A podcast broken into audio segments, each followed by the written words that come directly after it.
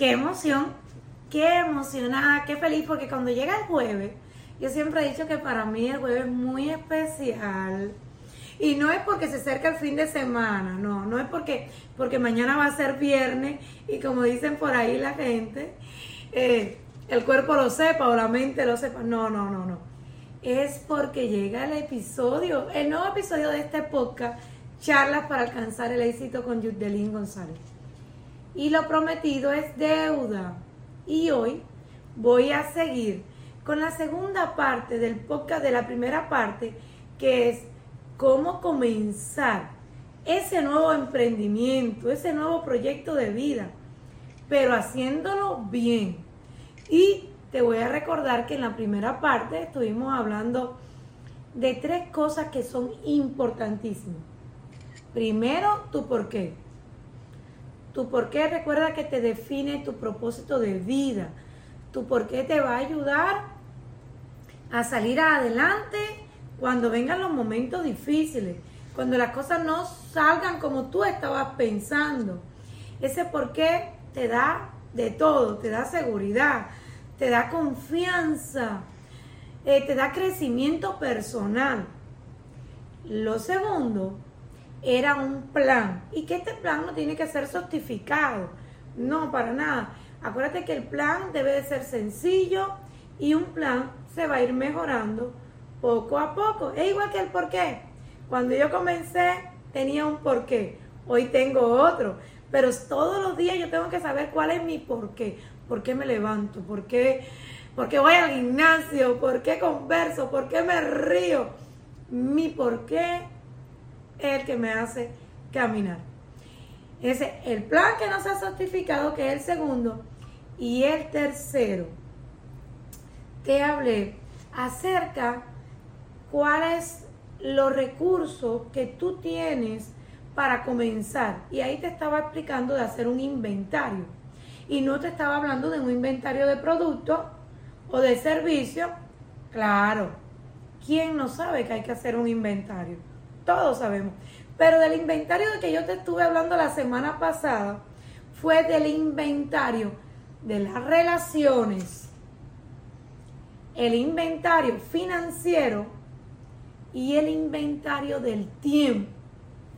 Esos tres recursos son tan importantes para tu emprendimiento. No lo desglosé así, detallito, pero te los hablé ahí por encima. Si quieres que hable de alguno de esos recursos, déjamelo saber. Y hago un podcast relacionado a esto. Pero hoy, hoy de qué vamos a estar hablando. Hoy vamos a hablar de tres puntos que te van a ayudar a seguir en ese proyecto que comenzaste o que estás por comenzar. Y te estoy hablando del número 4. Y este número 4, le voy a decir algo, está tan bueno que a mí me gustaría, incluso hay partes que se las voy a leer textualmente. Y el número 4 separa los datos, la opinión y la Intuición. Esta parte está muy buena. Y yo le voy a decir algo. ¿Qué tiene que ver esto con el emprendimiento? Sí, tiene y tiene que ver mucho. ¿Por qué tiene que ver mucho? Porque cuando uno va a comenzar un emprendimiento o una relación o proyecto de vida, es importante tú escuchar la opinión de si tú no escuchas la opinión de expertos en ciertas cosas, pues puedes fracasar. Entonces, es importante eh, que escuches a personas que ya tienen experiencia de este, de este emprendimiento o de este proyecto que tú quieres lanzar. Entonces, lo primero es escuchar hay algo que siempre he dicho. Yo a veces, bueno, cuando me ha tocado ir a seminarios, y ustedes saben que todos los emprendedores, la educación es lo primero, lo primero. Siempre hay personas que cuentan su experiencia o su historia de su vida personal y dicen lo que hicieron para que le fuera bien. Y yo veo muchas personas que corren a hacer lo, lo que esa persona le dijo que a ella le fue bien. Y ojo con esto. Lo que a esta persona le funcionó, tristemente, a ti no te puede funcionar. ¿El por qué? Tal vez porque no son las mismas personas con quien ella está trabajando. Su nicho no es el mismo nicho tuyo. Tal vez la personalidad de ella no es la misma tuya. Ese, cuando yo voy a algún evento, algún seminario o escucho a algún experto, yo tomo lo que a mí tiene que ver conmigo, lo que se apega a mí, lo que yo veo que yo puedo aplicar y que me puede funcionar.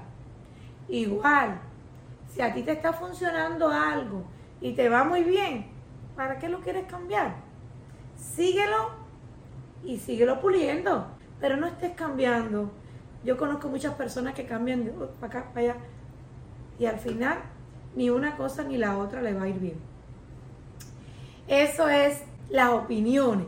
Ahora, los datos. Los datos. Miren lo que dice aquí acerca de los datos. Dice que los datos te dan claridad.